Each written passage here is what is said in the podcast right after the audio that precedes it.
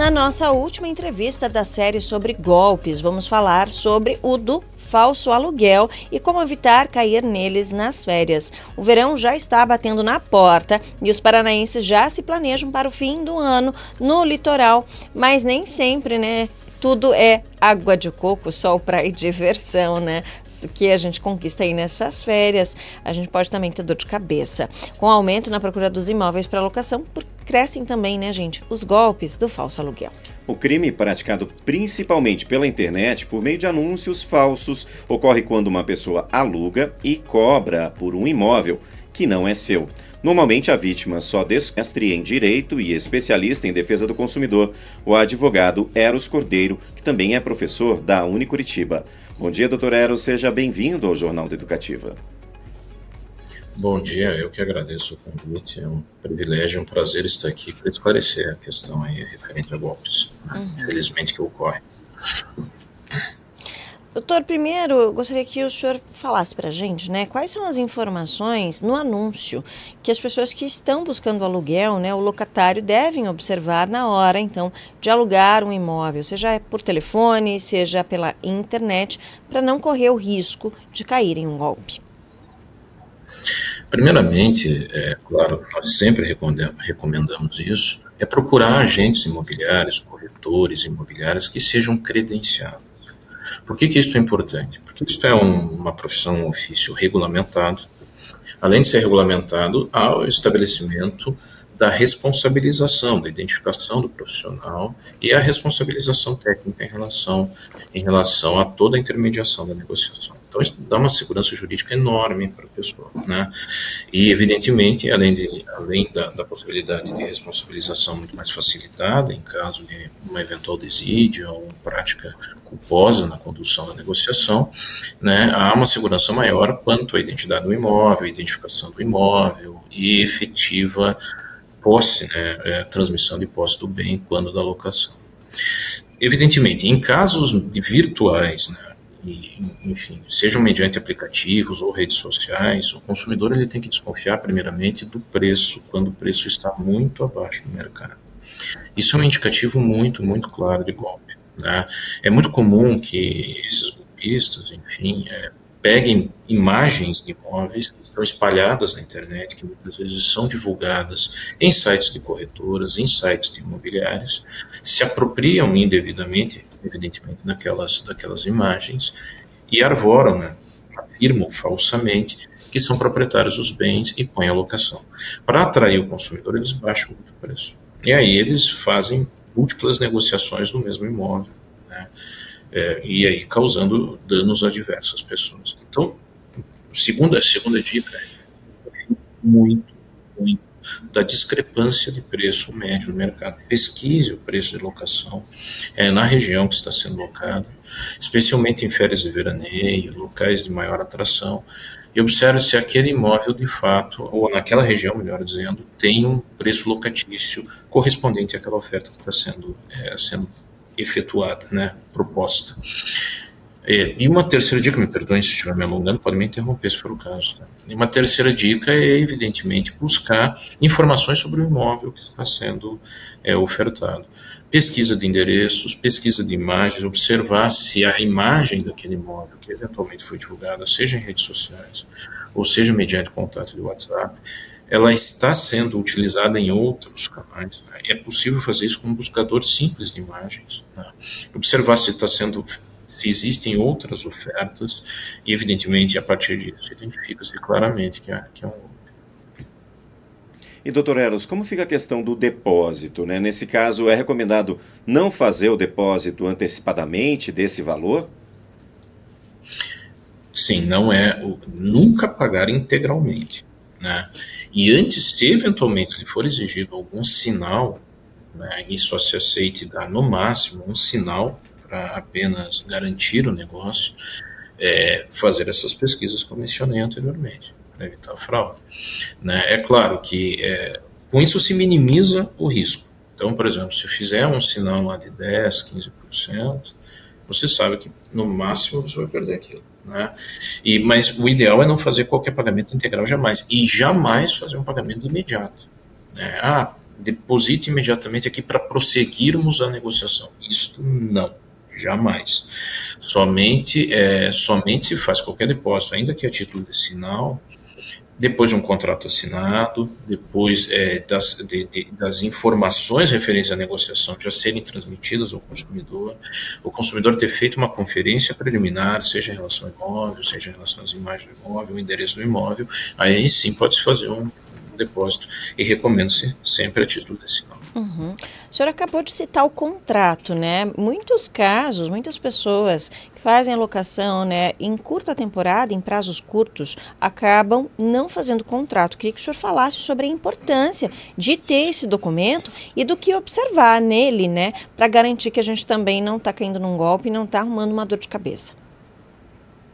É muito importante essa, essa tua colocação e essa tua pergunta. Veja, quando nós falamos em contrato, nós falamos em contrato escrito. Evidentemente que a locação pode ser contratada verbalmente. Não é recomendável que se faça isso. Né? O contrato por escrito contempla as cláusulas, os direitos e obrigações que o consumidor tem. Né? O tempo e o prazo de utilização do imóvel, a forma de acesso ao imóvel, quando se, se pegam as chaves, de, que, de como se dá a entrega de chaves, né?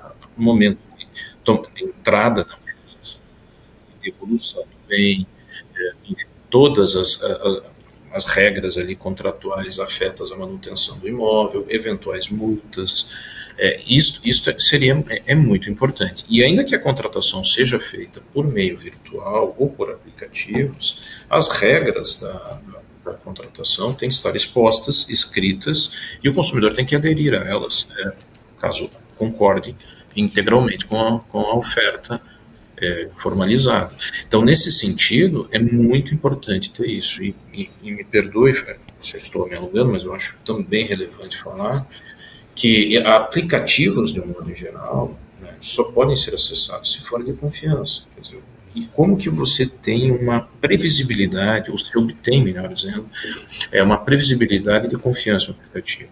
Se ele for baixado de lojas oficiais. É, um outro golpe muito comum, infelizmente, que tem crescido é o espelhamento de sites e de aplicativos. Ou seja, fraudadores, enfim, criam é, uma página a toda, com toda a semelhança, por exemplo, de uma corretora mais tradicional do mercado, ou com a aparência de um agente imobiliário, e quando na verdade aquela página é falsa, a, a pessoa acaba alimentando dados seus é, de forma inconsciente né, e com isso fornecendo isso a, a, bandidos, de modo geral, né, estelionatários, e além de fazer pagamentos.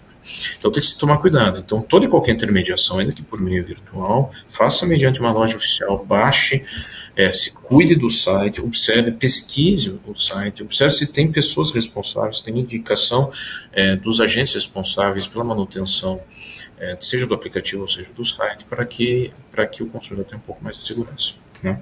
Uhum. E doutor Eros, vamos falar agora de uma situação né, extremamente desagradável, na pior das hipóteses, a pessoa fez a locação, chegou até o local e de repente no endereço ela constata que não há imóvel ou que não se trata do imóvel que ela locou, que ela não vai ter acesso. O que, que ela deve fazer nesses casos? Que documentos ela deve ter em mão e quais os procedimentos que ela tem que tomar para tentar aí, né, é, minimizar os impactos disso, para que as férias e o verão não virem aquele caos, né?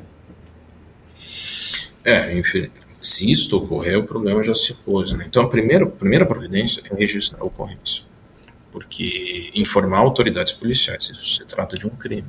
Né? E é importante registrar a ocorrência, porque isto alimenta as autoridades policiais uma informação e o conjunto disto permite que autoridades policiais consigam é, investigar e chegar é, a indivíduos que, que, que, promovem esse tipo de prática. Tá?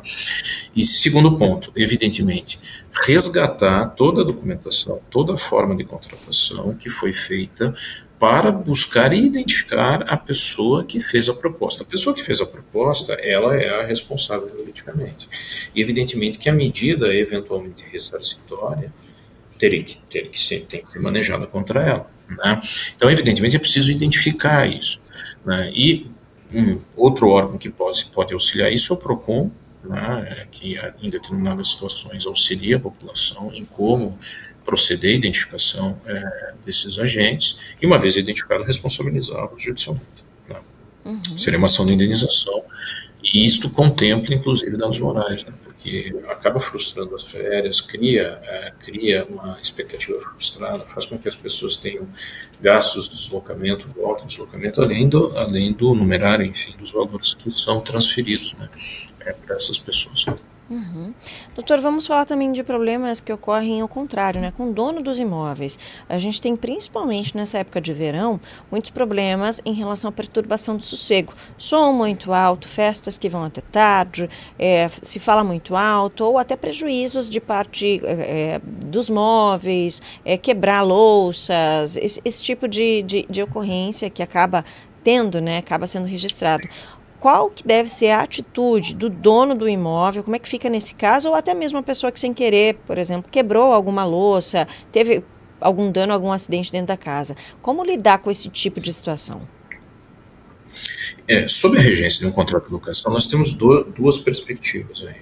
Uma quando o proprietário está na posse do imóvel e não loca, e o problema é com o imóvel lindeiro, o imóvel vizinho.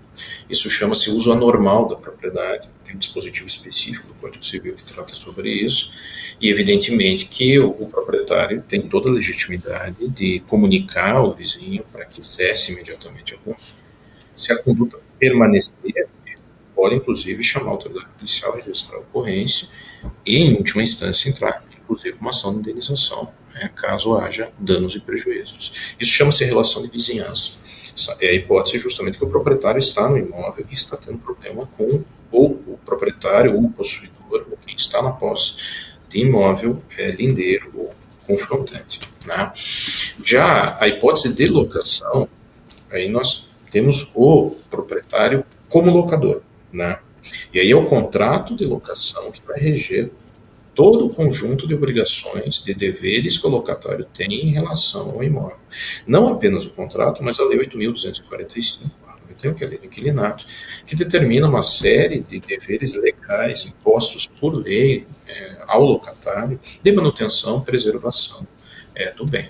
Então, por exemplo, quebrou alguma louça, quebrou algum, algum, algum item, qualquer mobiliário que tenha na casa, assim como qualquer depreciação anômala que seja, né, que seja extraordinária e acima do uso normal da propriedade, o proprietário tem direito a ser indenizado. Só que é muito importante tomar uma providência preliminar.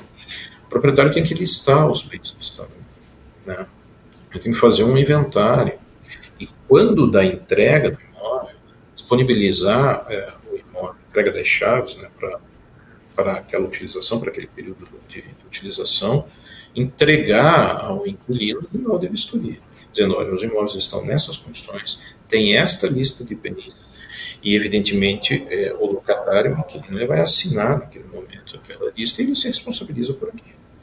Quando do retorno é, do imóvel, das chaves, vai se fazer uma, uma, uma nova vistoria, e ali vai se identificar o dano e vai dizer, ó, o dano existiu, ele está aqui, ou então é, alguma das, algum dos mobiliários não se encontra aqui, e aí, evidentemente, é responsabilizar o inquilino. Funciona né, mais ou menos nesse, nesse conjunto de, de direitos e deveres. E, doutor Eros, a nossa ouvinte Carla pergunta: é mais recomendado, então, e seguro fazer esses contratos de locação por intermédio de uma imobiliária? Sem dúvida nenhuma. Evidentemente que tem o um custo em relação a isso. O consumidor sempre pensa isso. Né? Tem custo de intermediação, você paga um pouco mais, mas você tem uma tranquilidade enorme em relação a isso. Dificilmente você terá problema. E se eventualmente existir um problema, você tem que responsabilizar. Aí a responsabilidade é muito mais fácil. Não precisa buscar autoridade policial para identificar a pessoa. O responsável já está identificado, o contrato está lá. E eventual problema você pode judicializar imediatamente. Né? Então, é, de fato, é muito mais, mais fácil. Aplicativos que sejam seguros, né, também é possível, é possível você ter uma segurança maior. Né? Aquele, aplicativos que já te disponibilizem um contrato, que você assina, que você tem identificação do responsável, também é, né, a, a, possibilidade de um golpe é mínima, ela é muito pequena, e eventualmente se existir qualquer problema na intermediação ou na locação, você tem que responsabilizar. Tá certo. Doutora, a gente agradece a sua participação aqui no Jornal da Educativa. Deseja uma ótima quinta-feira, um ótimo fim de semana também. Quinta-feira a gente está chegando já pertinho do fim de semana. Muito obrigada por ter participado aqui com a gente. Eu que agradeço a oportunidade, é sempre um privilégio, um prazer falar sobre esses assuntos. Estou à disposição a qualquer outra temática afeta isso e parabenizo aí o programa pela iniciativa. Tá bom? E um abraço a todos os ouvintes também. Muito obrigado. Nós conversamos com o advogado Eros Cordeiro, ele é mestre em Direito e especialista em Defesa do Consumidor e também professor da Unicuritiba.